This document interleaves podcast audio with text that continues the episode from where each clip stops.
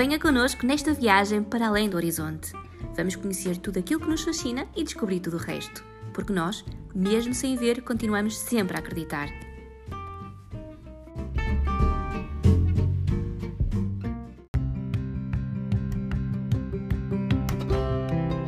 Bem-vindos a mais um podcast do blog Além do Horizonte. Eu sou a Bárbara e tenho comigo o Filipe e o João e hoje vamos falar sobre cotas de emprego para pessoas com deficiência. Olá aos dois! Olá, vamos então falar sobre as mais recentes alterações à lei das cotas, que passam também a envolver as empresas privadas e o setor empresarial do Estado. O João vai também fazer um enquadramento histórico desta legislação e vamos, uh, no fundo, também refletir um pouco sobre esta mais que provada a discriminação que as pessoas com deficiência têm no acesso ao mercado de trabalho. Vamos então dar a palavra a quem sabe. Oh, oh João, ah, isto há muitos anos que nós andamos à volta com estas cotas de emprego, com esta legislação, não é verdade? Olá a todos, de facto é verdade. Uh, efetivamente, as pessoas com deficiência têm tido alguma dificuldade aqui na integração no mercado de trabalho e, precisamente por isso, tem sido criada a legislação com o intuito pronto, de tentarem mitigar o problema. Em 2001 uh, foi criada a cota de, de, emprego para pessoas com deficiência na administração pública. Até ao presente momento, de facto, pronto, já acabou por ter algum relevo apesar de pronto, cumprirem a, pronto, o objetivo principal que tinha sido definido, está cumprido pela metade, portanto o objetivo principal era que a totalidade dos trabalhadores da administração pública, 5% fossem pessoas com deficiência, e neste momento estão nos 10,5%, mas apesar de tudo, pronto, já foi claramente uma mais-valia. Eh, tendo em consideração pronto, que ainda existem muitas pessoas com deficiência que estão numa situação de desemprego, também foi criado em 2019 legislação para, para integrar pessoas com deficiência no setor privado e no setor empresarial do Estado, pronto, como o Filipe tinha referido. Eh, neste momento estamos numa fase de transição, portanto a legislação, apesar de ter sido pronto, criada em 2019, eh, entrou em vigor verdadeiramente no ano subsequente, portanto em 2020 foi feita e criado uma, um período de transição. No caso em específico das empresas que têm entre 75 e 100 trabalhadores, terão até 2024 para se adaptarem. As empresas que têm mais de 100 trabalhadores terão até 2023 para se adaptarem. Portanto, durante este período de tempo, 1% dos trabalhadores que as empresas contratarem terão que ser pessoas com deficiência e a análise se isso estará ou não a ser cumprido, apesar de que pronto, o ano 2020, que é o ano que estará neste momento em análise, manifestamente, pronto, e como é compreensível, foi um ano absolutamente atípico, dada a situação da pandemia e de facto os dados que serão conhecidos agora em 2021 realmente não serão dados muito fiáveis. Contudo, todos os anos, e para que seja pronto, feita uma análise relativamente a esta legislação, estes dados estarão presentes no relatório único, em que o ano passado pronto, os prazos foram prorrogados, este ano, até ao presente momento, aquilo que se conhece é que terão que ser entregues esse relatório único entre as datas pronto, de 16 de março a 15 de abril. João, quais são as obrigações específicas do setor público e privado? Eh, de facto, existem aqui algumas alterações, portanto, algumas diferenças entre um e outro. No caso em específico do setor público, portanto, as obrigações têm a ver diretamente com as pessoas que acabam por entrar para a administração pública. No caso do setor privado é um bocadinho diferente, ou seja, eh, estamos a falar especificamente da média de trabalhadores que a empresa tem no ano anterior. O que significa que, no caso em específico do setor público, sempre que forem contratados mais de 10 trabalhadores para um determinado posto de trabalho, Portanto, esse organismo da administração pública tem que reservar uma cota de 5% para as pessoas com deficiência. Se estivermos a falar especificamente de contratar pessoas entre 3 e 9 trabalhadores para o mesmo posto de trabalho, terão que reservar um posto de trabalho para pessoa com deficiência. Se estivermos a falar da contratação de um ou dois trabalhadores, nesse caso em específico não existe obrigatoriedade de integrar uma pessoa com deficiência, sendo que a pessoa com deficiência apenas entrará em igualdade de classificação final. Portanto, esse esse critério é o critério que prevalece perante todos os outros, no caso em específico da administração pública. No caso das empresas, ou seja, setor privado e setor empresarial do Estado, é um bocadinho diferente. Portanto, como tinha referido anteriormente, existe esta fase de transição até 2023, 2024 e depois em 2024 aquilo que será feito é o seguinte. De acordo com o artigo 100 do Código de Trabalho, estamos a falar aqui das médias e das grandes empresas. Portanto, o artigo 100 refere que uma média empresa é entre os 50 e os 249 trabalhadores, uma grande empresa entre 250 a mais. Contudo, o legislador, neste aspecto, pronto, as empresas que têm entre 50 e 74 trabalhadores não terão que integrar pessoas com deficiência, mas as empresas que tiverem entre 75 e 249 trabalhadores, em média no ano civil anterior, essa mesma empresa terá que integrar 1% dos seus trabalhadores, terá que ser pessoa com deficiência. No caso em específico das empresas com mais de 250 trabalhadores, aí terão que ser eh, obrigatoriamente pronto, empresa, eh, portanto, contratadas 2% de pessoas com deficiência. É um facto que aqui há um elemento relevante que tem a ver especificamente com a questão da, de um período de transição adicional que pode ser concedido às empresas. Por exemplo, uma empresa que neste momento tenha 60 trabalhadores, mas durante o período de transição ou mesmo depois da entrada em vigor em absoluto da legislação, a empresa ficar, por exemplo, com 75 trabalhadores, ou uma empresa que no presente momento tenha 240 trabalhadores e passa a ter, por exemplo, 270, nesse caso em específico, em qualquer uma das situações, tanto na fase de transição como depois, quando a legislação já estiver em vigor, é concedido um período adicional de mais dois anos para essa mesma adaptação. E isto é muito relevante porque, de facto, neste momento, bom, tendo em consideração os números significativos de pessoas desempregadas inscritas no IFP, sem dúvida nenhuma poderá ser uma tremenda mais-valia. Exatamente. Oh, oh, João, qual é o, o, panorama atual ao nível estatístico das pessoas inscritas no, no, no centro de emprego? De facto, pronto, os últimos dados que são conhecidos, que são do primeiro semestre de 2020, referem que há um número que é aproximadamente 13.500 pessoas com deficiência inscritas no IFP, sendo que também um outro dado que acaba por ser relevante, e a Secretária de Estado da Inclusão Social tinha referido no Parlamento, que no ano 2019, por exemplo, cerca de 1.500 pessoas, era um bocadinho acima, com deficiência, tinham entrado no mercado de trabalho com, hum, portanto, com a ajuda de algumas medidas do IFP. Contudo, também uma das preocupações é que estes últimos dados que são conhecidos são os últimos mesmo relativamente ao primeiro semestre de 2020, portanto, ainda uma primeira fase da pandemia, havia um acréscimo significativo de desemprego nas pessoas com deficiência, ou seja, cerca de 10% a mais do que aquilo que existia anteriormente. O que realmente acaba por ser uma preocupação, mas neste caso em específico, pronto, também temos de ter sempre consciência que, de facto, estes números do IFP nem sempre são fidedignos, porque pessoas com deficiência desempregadas, certamente os números serão muito superiores, mas aí também teremos que ter em consideração alguns elementos. Um deles serão as pessoas pronto, que poderão ser considerados quase os desencorajados, pessoas que foram tentando ao longo do tempo e como não conseguiram essa integração, deixaram de estar inscritos no IFP. Outros também, é necessário sempre verificar estes números do IFP, tendo em consideração que, por vezes, o IFP, as pessoas que estão a realizar formação, são considerados como ocupados e não como desempregados, o que significa que, plenamente plenamente, ou plenamente convencido que de facto a, a situação real em termos práticos é muito superior a 13.500 pessoas desempregadas no presente momento. Uhum. Mas existem exceções que permitam uh, as empresas e a administração pública não contratarem pessoas com deficiência? Sim, existem. E, pronto, e de facto também são relevantes elas existirem na lei. No caso em específico da administração pública, existe, ou seja, no, se forem contratadas pessoas para, portanto, para a polícia, para o exército ou para guardas prisionais, nesse caso em específico, não poderão entrar pessoas com deficiência. No caso em específico do setor privado, também existem algumas exceções uma delas tem a ver especificamente pronto, com, eh, ou seja, o facto de não haver pessoas com deficiência inscritas no IFP.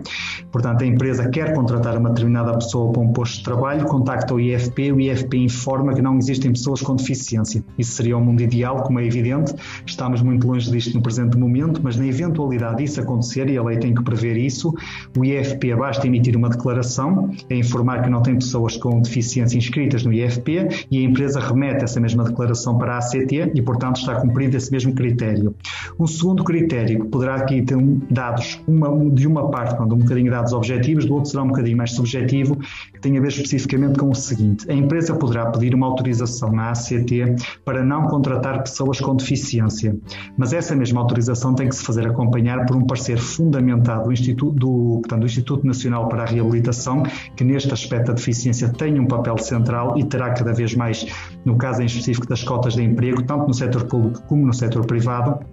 e isso tem que se parecer, pronto, tem que ter a ajuda do IFP. Isto porque, imaginemos o seguinte, uma empresa vai contratar, por exemplo, um motorista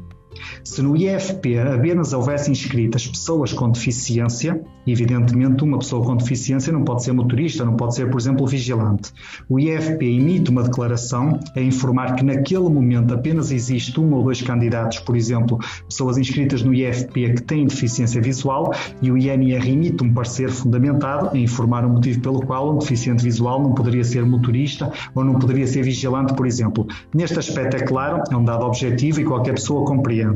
Agora, certamente haverá aqui algumas situações que irão gerar aqui alguma litigância, tendo em consideração que, por vezes, a pessoa poderá considerar que consegue exercer uma determinada função com a devida adaptação, o IFP poderá, e o IFP o INR, neste caso em específico, poderão considerar exatamente o mesmo e a empresa não ter essa percepção.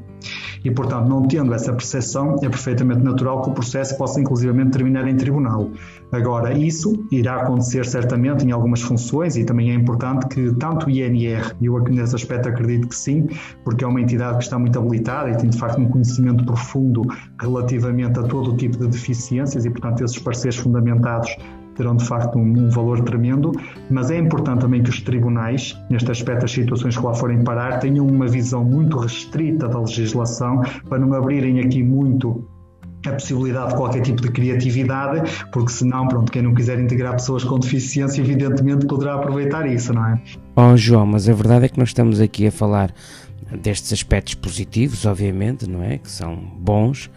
mas depois é o reverso da medalha e temos muitos alçapões que muitas empresas públicas estão a utilizar para uh, fugirem uh, a esta legislação e assim não contratarem pessoas com deficiência, não é? Sem dúvida nenhuma, Filipe. De facto, isso existe, pronto, e já foi inclusivamente relatado pela Secretária de Estado da Inclusão Social no Parlamento,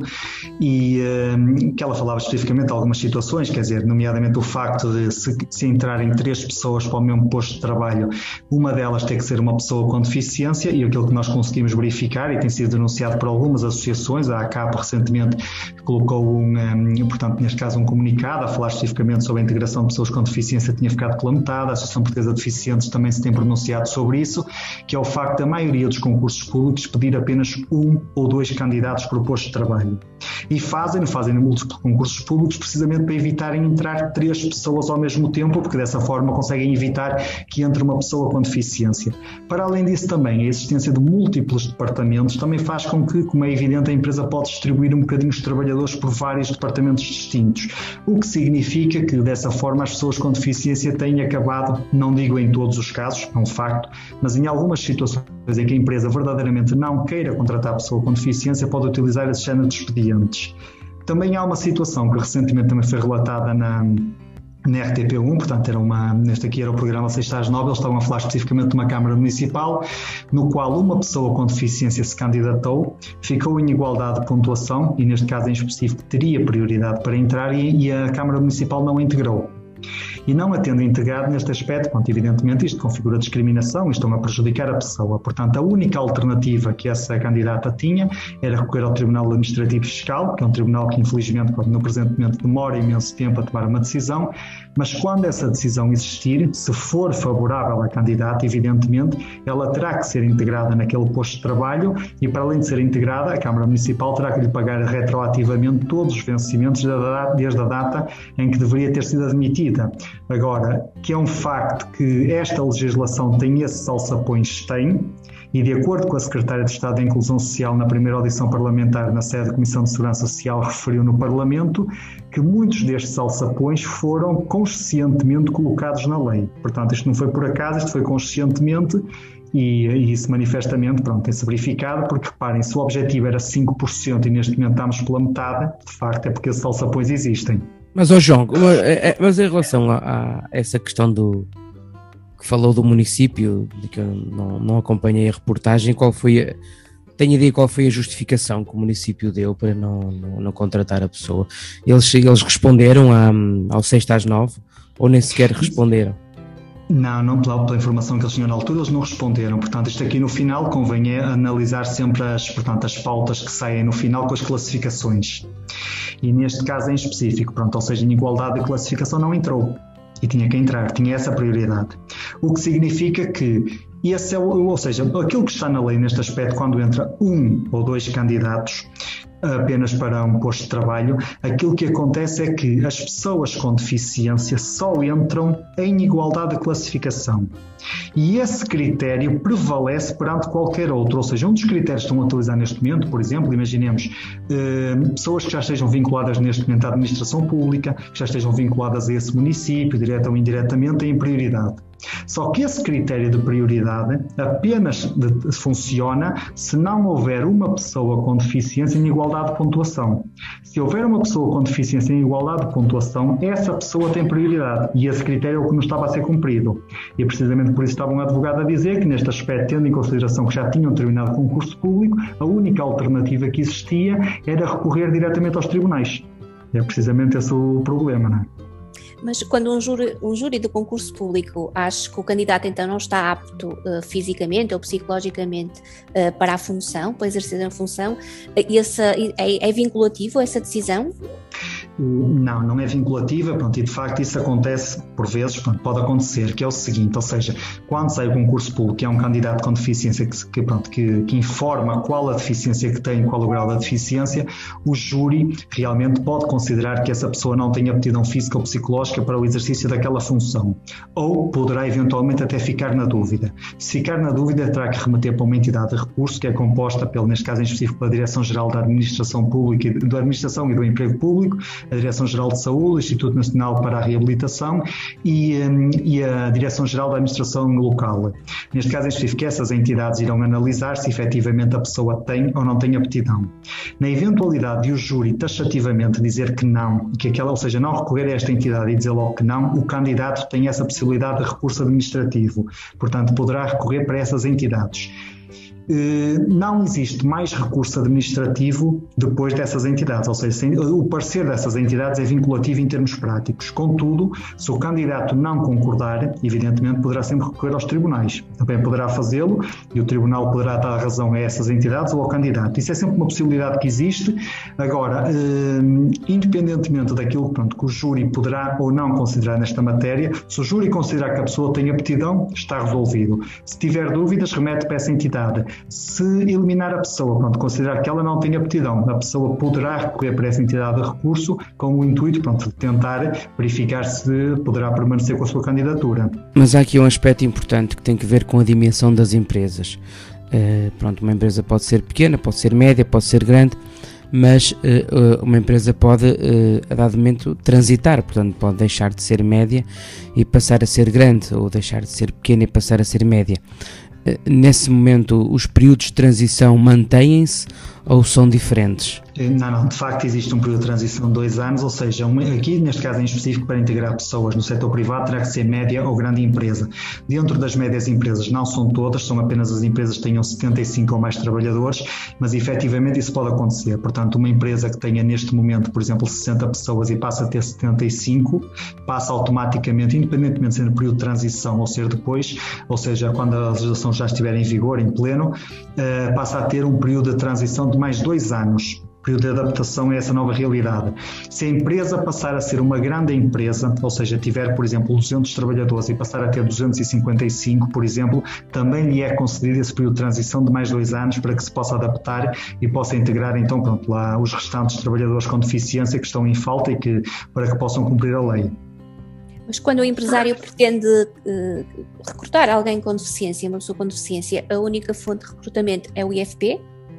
Eh, não, não, não é o IFP e de facto é assim, é importante que as pessoas estejam inscritas no IFP porque a empresa poderá efetivamente contactar diretamente o IFP. Contudo, do meu ponto de vista, penso que até mais relevante do que estar inscrito no IFP de forma cumulativa é também estar inscrito no Centro de Recursos, pronto, da área da deficiência, neste caso, no nosso caso, pronto, da deficiência visual na ACAPO, mas também as outras deficiências certamente terão os seus centros de recursos que efetivamente também pronto, dão um enorme auxílio e ajudam bastante, tendo em consideração que acabam de fazer um trabalho muito mais personalizado em termos práticos, conhecem muito melhor o candidato que o próprio IFP, que pronto, muitas vezes tem apenas uma mera inscrição administrativa. E neste aspecto, pronto, recentemente até havia uma conferência, o Dia Internacional da Pessoa com Deficiência, e estavam alguns responsáveis de três grandes empresas a falarem e diziam que quando pretendiam contratar pessoas com deficiência, preferiam contactar diretamente as associações do que contactar o IFP, precisamente pelo conhecimento em termos práticos que as associações têm sobre cada candidato, e isso era claramente uma mais-valia, porque as pessoas podiam dizer este candidato terá um perfil adequado para essa função, aquele terá para outra função. E, portanto, neste aspecto, do meu ponto de vista, considero que é absolutamente recomendável que a pessoa esteja inscrito no IFP, mas cumulativamente também esteja inscrito no centro de recursos, tendo em consideração que é claramente uma boa fonte de informação para as empresas e poderá ser uma boa fonte de recrutamento, caso pretendam não só na fase de transição, mas também quando a legislação estiver em, pronto, em pleno, em vigor, também poderão claramente recorrer a esses centros de recursos. Isso é muito interessante, até mesmo até a nível institucional, não é? Com os protocolos que depois a ponte entre as instituições e o IFP, de facto é aqui uma, uma dica muito interessante também para as pessoas. Mas há uma coisa que, que faz eh, sentido também falarmos, que tem a ver com os apoios eh, que as empresas têm, eh, os apoios financeiros e não só, à contratação. E aqui, no caso das pessoas com deficiência, existem incentivos objetivos e práticos para as empresas, não é, João?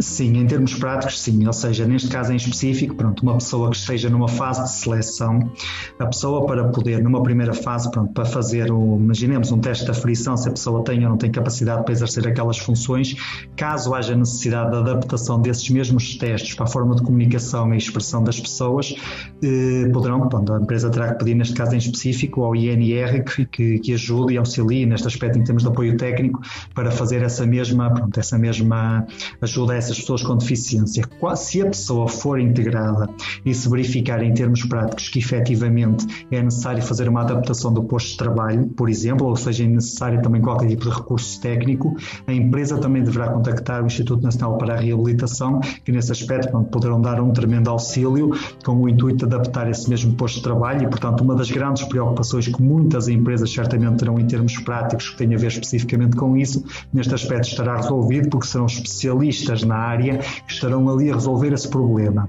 Para além disso, também existe aqui, neste caso em específico, as pessoas com deficiência também acabam por ter mais algumas vantagens, uma vez que a empresa, ao contratar uma pessoa com deficiência, ao invés de ter que pagar 23,75% da remuneração bruta desse mesmo colaborador à Segurança Social, tem aqui uma vantagem e paga apenas 11,9%.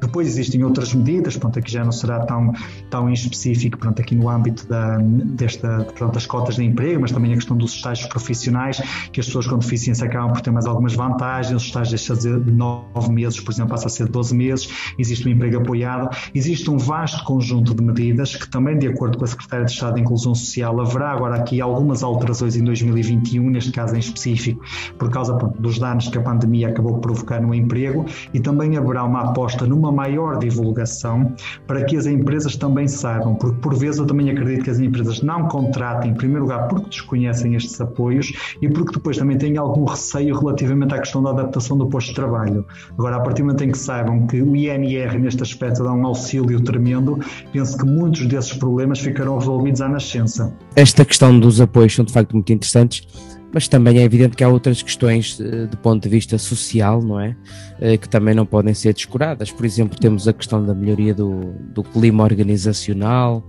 uh, temos, por exemplo, a, a, responsabilidade social, que hoje em dia é muito valorizada nas empresas, que tem essas preocupações, e também a própria questão da captação de novos clientes, porque uma empresa que tem esta vocação, digamos assim, esta sensibilidade, seguramente também poderá captar mais facilmente um, outros, outros, outros públicos e outros clientes, uh, de familiares, amigos das próprias pessoas com deficiência, que se poderão rever mais facilmente na cultura uh, daquela, daquela organização, não é? Sem dúvida, Filipe. E repare, ainda recentemente eu ouvi uma entrevista também da Secretária de Estado da Inclusão Social que ela dizia, pronto, que um dos intuitos esta divulgação é acabar um bocadinho com aquele estigma que ainda existe de que as empresas, ao contratarem uma pessoa com deficiência, estão a fazê-lo por solidariedade. E ela o que dizia era exatamente isso, ou seja, a empresa não o está a fazer por solidariedade, porque estas pessoas manifestamente têm capacidade de trabalho, estas pessoas poderão agregar valor à empresa e algumas das medidas do IFP, nomeadamente a questão do emprego apoiado, refere o seguinte, ou seja, se a pessoa eventualmente houver uma determinada função dentro do conteúdo funcional que tem, em termos de categoria profissional, que não consiga exercer, uma parte do seu vencimento será pago pelo IFP, por exemplo. Ou seja, isto é claramente para, de certa forma, acabar um bocadinho com esse estigma, porque existe aquela ideia de que as pessoas com deficiência realmente pronto, não ficam absolutamente inabilitadas, não poderão fazer nada, e é assim, eu pronto, presumo que a vossa experiência seja similar à minha neste aspecto, ou seja, eu tenho conhecido algumas pessoas com deficiência visual, mas também outro tipo de deficiências, que são pessoas muito capazes, são pessoas que de facto têm capacidade para agregar valor às empresas e muitas delas de facto aquilo que necessitam é mesmo de uma oportunidade. Uma empresa que realmente pronto, tem verifique que essa pessoa realmente poderá agregar valor, poderá ser uma mais-valia, poderá exercer uma determinada função e se calhar aqui muitas vezes a entrada numa empresa através de um estágio poderá ser uma coisa positiva, porque eu pelo menos encaro as coisas dessa forma, porque se a empresa não conhecer o candidato, pode ter de facto essa ideia pré-concebida, mas depois de conhecer o candidato, verificar se ele tem ou não tem aptidão para o exercício de uma determinada função, eu penso que nesse aspecto poderá ser uma tremenda mais-valia, porque depois de conhecerem o candidato, conhecer conhecerem as suas características específicas, contactarem o centro de recursos numa eventual necessidade de algum tipo de formação para essa pessoa se desenvolver e conseguir resolver algum tipo de lacuna que eventualmente tenha, penso que isso poderá ser uma porta aberta e poderá ser uma forma que, pronto, de integrar mais pessoas com deficiência. Agora, é um bocadinho aquilo que a Secretária de Estado dizia, aquilo que é necessário também é a divulgação porque a questão da responsabilidade social cada vez está mais presente nas empresas, não tenho dúvida absolutamente nenhuma. Não tenho dúvida também que os clientes, ao saberem que aquela empresa contrata pessoas com deficiência, de facto, aquilo em termos de imagem da empresa para o mercado também é uma imagem muito positiva, uma empresa que inclui pessoas com deficiência e não tem esse tipo de esse tipo de estigma, digamos assim, e portanto eu penso claramente que isso pode ser uma mais-valia e não tenho dúvida nenhuma que a mentalidade tem mudado bastante nesse sentido e também estou plenamente convencido que a aplicação desta legislação em termos práticos também fará com que muitas dessas ideias pré-concebidas resolvam e terminem, porque a partir do momento em que as empresas comecem a contratar pessoas com deficiência, comecem a ter contacto, comecem a conhecer melhor a especificidade de cada doença e de cada deficiência, se calhar a partir desse momento deixarão de ter muitas destas ideias pré-concebidas e considerarão uma coisa perfeitamente natural contratar uma pessoa de deficiência como contratar uma, um candidato que não tenha qualquer tipo de deficiência. Penso que nesse aspecto isto claramente será uma mais-valia. Claro, aliás, as pessoas com deficiência, regra geral, têm menos oportunidades de integrarem o mercado de trabalho e, portanto, é natural que depois uh, tenham outro tipo de empenho uh, na forma como agarram uh, as oportunidades que surgem, não é? Eu acho que como nós temos menos oportunidades, a partir do momento que existe essa oportunidade, certamente a pessoa vai se, vai -se agarrar a ela e, e dar o seu melhor e provavelmente vai um, desconstruir essas ideias uh, que a entidade patronal, neste caso, terá. Uh, mas agora, João, o que é que acontece se estas normas não forem, um, não forem realmente feitas? Quais são as sanções que existem? É, de facto, existe, bom, está previsto na lei também um regime sancionatório, no caso em específico do setor privado e setor empresarial do Estado, que refere que uma empresa que não cumpra as cotas de emprego, pronto, seja uma média, seja uma grande empresa, isso é uma contraordenação grave. Se a empresa, por exemplo, no momento da seleção, o candidato solicitar que os testes da frição, por exemplo, sejam feitos de forma com, com um determinado apoio técnico que lhe permita realmente, em igualdade de circunstâncias, realizar aqueles testes e pedir o auxílio de INR, se a empresa não o fizer, é uma contraordenação leve. Contudo,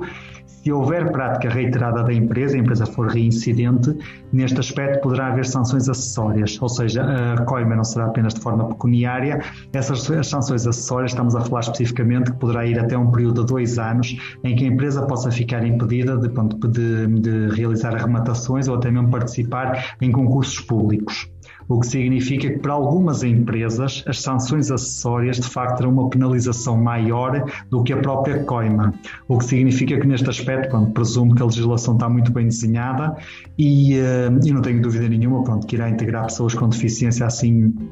num número significativo, pelo menos para reduzir muito do problema que subsiste no presente momento, e é um bocadinho aquilo que a Bárbara tinha dito e o Filipe também anteriormente, ou seja, estas pessoas, como se calhar terão menos oportunidades no mercado de trabalho, quando alguém lhes der essa oportunidade, elas terão toda a motivação, todo o empenho e todo o interesse em conseguirem, pronto, de certa forma, agregar valor à empresa, colaborar com a empresa e tentarem, pronto, que o que o sucesso da empresa, evidentemente, também será o sucesso delas a título particular e, portanto, tudo farão certamente para conseguirem uma, uma integração mais facilitada e conseguirem mesmo agarrar aquela oportunidade e ficarem com aquele emprego. Portanto, penso que nisto, para todos nós, de certeza absoluta que vivemos uma fase da transição para algo muito melhor em termos de inclusão social e integração no mercado de trabalho de pessoas com deficiência.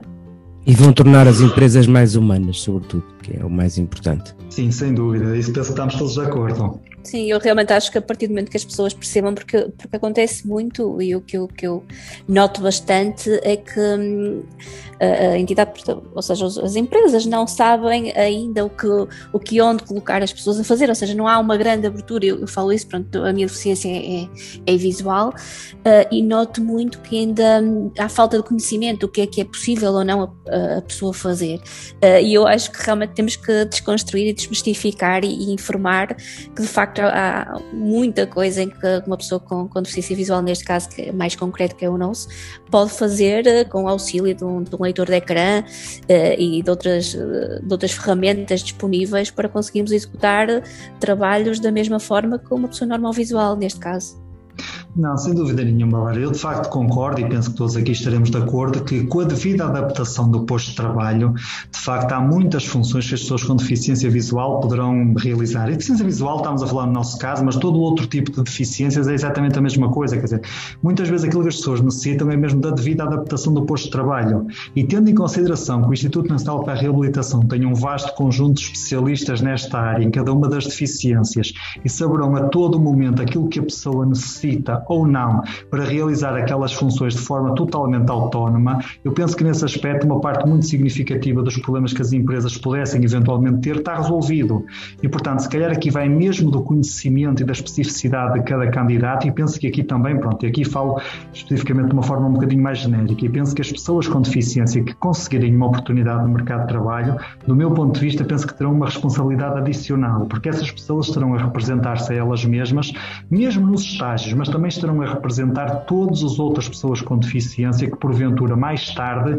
também possam integrar essa empresa ou possam integrar outras empresas. E, portanto, penso que esta responsabilidade adicional também é relevante referir. Agora, também estou plenamente convencido que quando as empresas começarem a contratar de forma, não digo massificada, mas pelo menos de forma significativa pessoas com deficiência, de certeza absoluta que será um bocadinho que a Bárbara referiu, ou seja, estaremos aqui a desconstruir estas ideias pré-concebidas e se calhar haverá, pronto, com muito maior facilidade a partir desse momento a integração de pessoas com deficiência no mercado de trabalho, o que será uma tremenda mais-valia para todas as pessoas e para todas as empresas, porque de certeza absoluta que também os seus clientes também saberão valorizar esse esforço que estão a fazer. Muito bem, João eh, e Bárbara, eh, foi um podcast muito interessante. Eh, termina aqui então este episódio em que falamos de igualdade no acesso ao mercado de trabalho.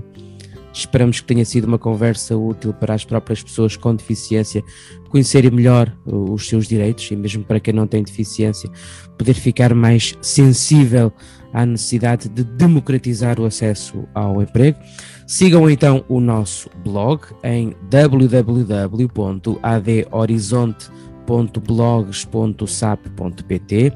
www.adhorizonte.blog.sap.pt na nossa página do Facebook em www.facebook.com adhorizonte. Já sabem que o AD Horizonte é o que está nos blogs e no Facebook, portanto esperamos por vocês no próximo episódio. Até lá, bons horizontes.